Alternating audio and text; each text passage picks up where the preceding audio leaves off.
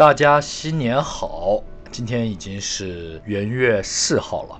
今天小猪又回到了自己的直播间，跟大家聊一聊猪说魁北克。那今天跟大家聊什么呢？今天跟大家聊聊蒙特利尔的故事。之前都没有细聊蒙特利尔，也不管是蒙特利尔的历史还是文化等等等等。今天呢，小猪就在自己的办公室里，用自己的语言来表达对蒙特利尔的热爱。我相信很多关注过小猪公众号的朋友们，都会发现小猪特别热爱这个城市，这是小猪的福地。虽然在过去的二十年当中，小猪在五个国家。二十个城市居住，经常有朋友会问到说：“小猪，你最喜欢哪一个城市或哪一个国家？”我总会说蒙特利尔，是真的。小猪非常热爱这个城市，也希望您可以像小猪一样热爱这个城市。哦，言归正传，那我们就开始聊蒙特利尔。蒙特利尔呢，英语名叫 Montreal，香港和台湾人喊蒙特利尔的方法也不一样。有叫满地可的，还有叫蒙特楼的。好，台湾人喊蒙特楼，香港人呢就叫满地可。那我们呢？啊，我们小猪从厦门来的，我们都喊着叫蒙特利尔，因为我们常年下雪，所以每到夏天呢，我们就要补坑，因为呢撒过盐冬天，所以坑坑洼洼，地上有很多坑。那我们华人呢会调侃蒙特利尔，说这是满地坑，满地可，我们就改成满地坑。蒙特利尔啊，法语叫蒙瓦亚了。这一词来源于古法语，听着名字也叫皇家山。以前是叫蒙瓦亚了，以前是叫皇家山。那至今为止，蒙特利尔的中心地带也有一座山，叫皇家山。就当初就是以这座山来命名整个城市的。蒙特利尔，小猪喜欢这个城市，热爱这城市，也会为这个城市感到骄傲。毫不夸张地说，这是小猪的第二故乡。虽然小猪不是 K 北瓜啊。也就是我不是魁北克魁北瓜，我们叫当地人叫做呱呱啊。作为世界的第三大城市，法语城市，以前曾经排名第二，后来呢，非洲有国家干果，它的金夏沙超过了咱人口基数，那那咱呢，仅次于巴黎和这个叫金萨沙的城市。法国虽然有很多城市大大小小，但是不管里昂啊，还是马赛啊。它都和我们的大小比起来，我们还是比他们大的。虽然是法语第三大城市，但是呢，我们的英语普及率很高。蒙特利尔呢，作为加拿大的第二大城市，其实我们之前一直是第一大城市。温哥华就从来就比咱小啊，就没比咱大过。在小猪眼里，温哥华就是个村儿。当然了，我这话可能得罪了很多温哥华的朋友哈。那多伦多，我们以前也比他大。一九七六年之前，就是在蒙特利尔奥运会之前，开奥运会之前，我们一直是比多伦多大的。后来出了很多很多的事儿，发生了很多很多故事，多伦多就变成了加拿大的经济中心。我们呢，就像一个贵族一样，被遗忘、被落魄，一直到现在。当然，我们也开始改变了。那法国人肯定是先来魁北克的。早在法国人来之前，其实你说在法国在欧洲也不小，五角形也挺大的。但法国呢，跟航海国家一样，西班牙还有英国一样，他们一直想在海外建立法兰西第二帝国。法语呢叫 Nouvelle France，叫新法兰西帝国或者第二帝国。法国探险家一个叫做雅克卡地亚 （Jack Cartier），他这个姓啊就很有名。卡地亚，我相信也是一个很大的牌子，一个奢侈品牌。这个是在法国是一个非常非常普遍的名字啊，卡地亚。这哥们儿呢，他是第一个到达蒙特利尔岛的欧洲人。他呢就从欧洲坐船到了圣劳伦斯湖，然后到了拉逊，然后发现了蒙特利尔。那因此命名为皇家山，那时候还叫蒙华亚。从此以后，蒙特利尔因此得名。在老港 Notre Dame，我们也叫巴黎圣母院。巴黎圣母院不是说只有巴黎才有的，这个 Notre Dame 呢。直译过来叫做我们的女神，啊，当然巴黎圣母院先烧了啊，但是只要法属殖民地，有很多地方都叫巴黎圣母院，叫 Notre Dame。我们这也有一个，劳恩也有一个 Notre Dame，在那个大教堂的门口有一个雅克卡迪亚的雕像，很多人都不知道，其实这哥们儿就第一个发现蒙特利尔、发现魁北克的法国人。那接下来呢，法国人发现新大陆了，对吧？一六一一年，欧洲人在蒙特利尔就建立了皮毛交易站，当时还给这个地方命名叫做 La Place Royale，言下之意呢就是。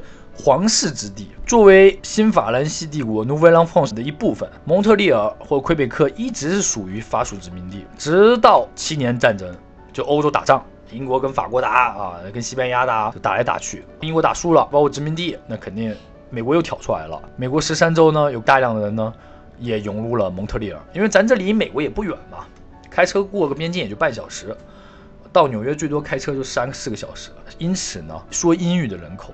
叫安格勒风，说英语人口也迅速的在增长。那欧洲人来干嘛呢？欧洲来除做生意、来殖民以外，当时也来传福音。但传福音这个事儿啊，我觉得是不是说有待考证？当然也传福音，但是当然呢，对当地印第安人的迫害、迫杀也是很很可怕的。其实北美大陆或加拿大大陆最早的原住民，应该是连印第安人，是亚洲人的祖先，而并不是法国人。是法国来殖民这个地方，但现在没办法，魁北克政党对法语的捍卫也好，对政治的捍卫也好，一直称自己是破灭大雄，就是我们是第一居民。那后来法国呢，就在这地方就殖民了这个地方，就开始建立这个地方。刚刚也讲到了，说美国打内战啊，也大量的涌入蒙特利尔。那加上英联邦，加拿大呢后来也独立，也是英联邦所属，就把蒙特利尔呢就包围起来，就把魁北克包围起来了。那其他地区呢又说英语的。其实最早的时候，蒙特利尔是整个加拿大的首都，大家应该是不知道。一八四四年到一八四九年之间，蒙特利尔是整个加拿大的首都。直到保皇派把那个国会议员给烧了，出于各种考虑，就把首都迁都到了渥太华。这就为什么渥太华比咱小的原因。那为啥会迁都到渥太华呢？就定都那儿呢？大家去过渥太华，朋友们都知道，渥太华其实就在魁北克的对岸，是在哪呢？魁北克省交界的地方有个叫做加蒂洛 （Gatineau） 的对岸，就站这个国会山上呢。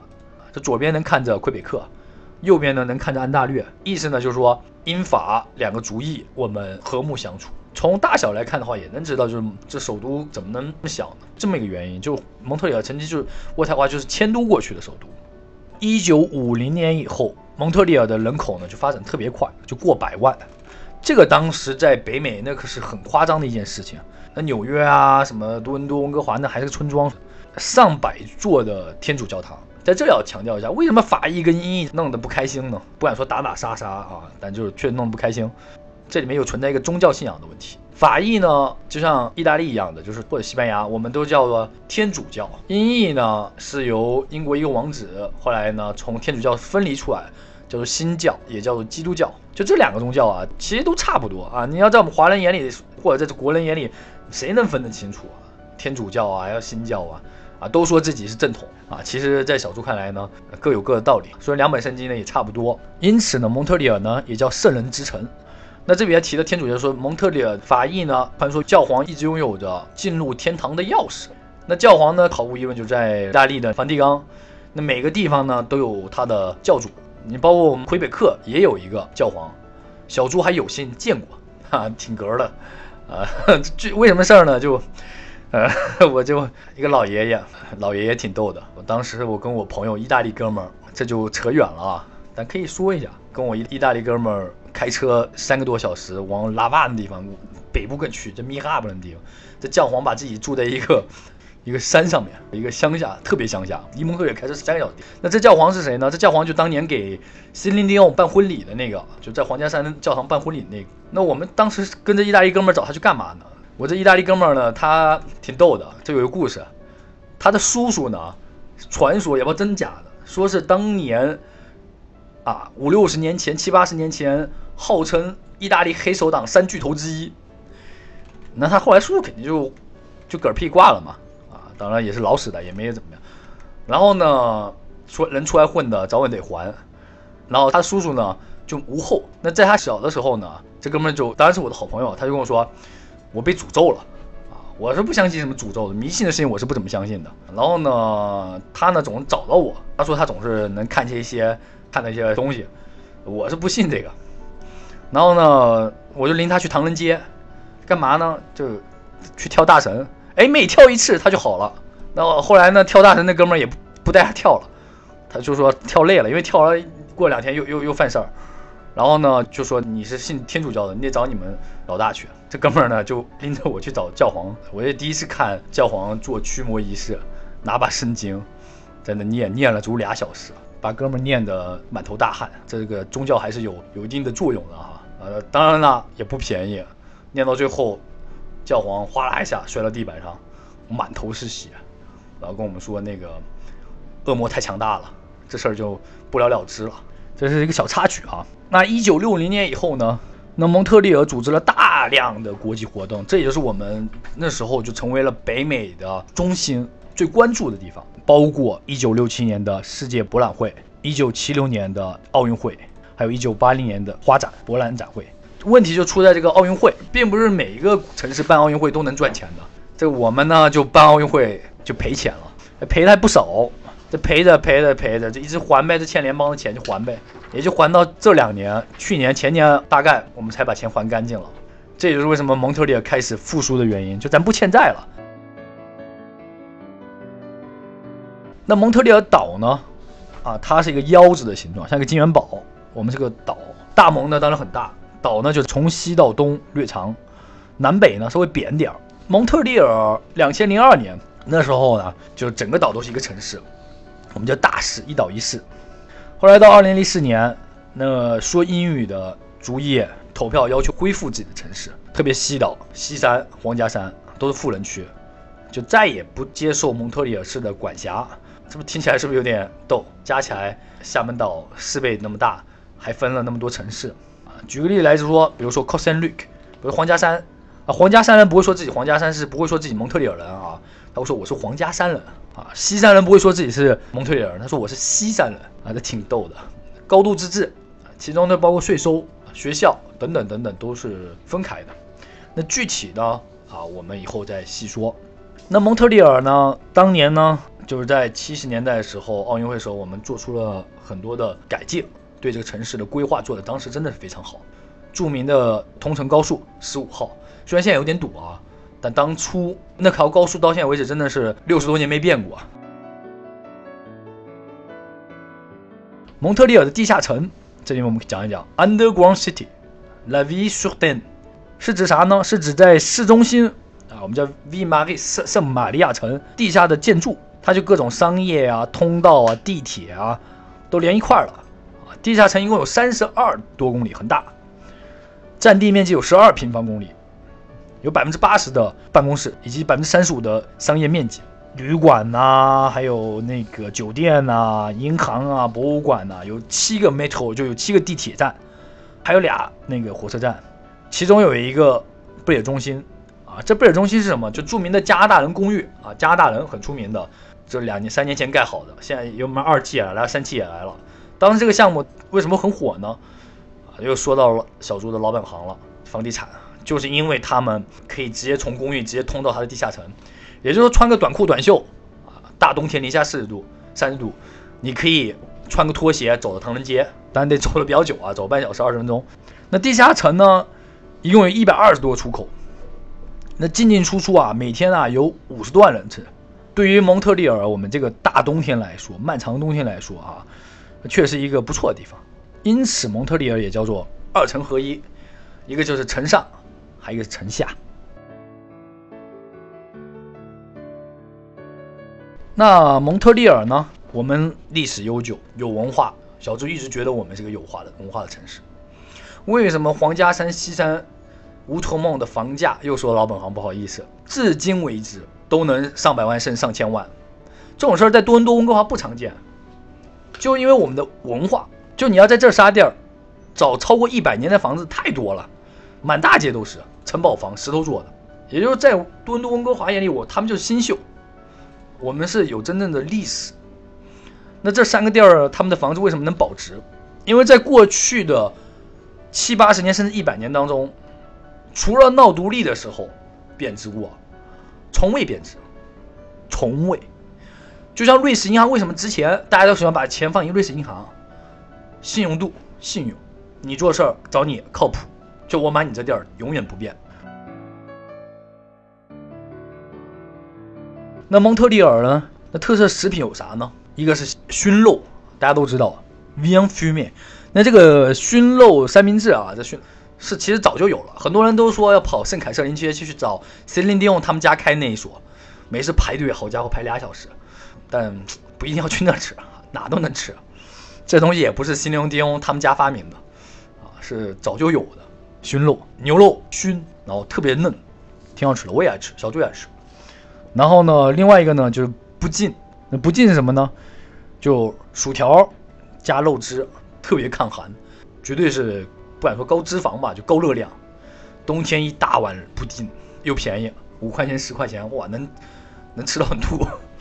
著名的布丁店有好几个，有各种布丁，加肉汁儿，除了加肉汁以外还加各种东西，加奶酪啊啊，其中加最多奶酪就是那个肖大，中文不知道怎么说肖大，还有什么加不同的肉，什么加鸡肉、加猪肉、加牛肉。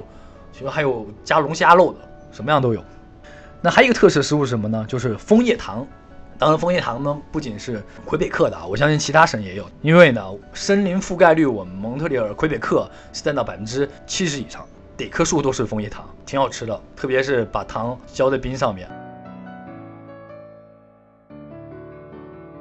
那蒙特利尔现在在慢慢的复苏，可能未来的蒙特利尔会发展的越来越好。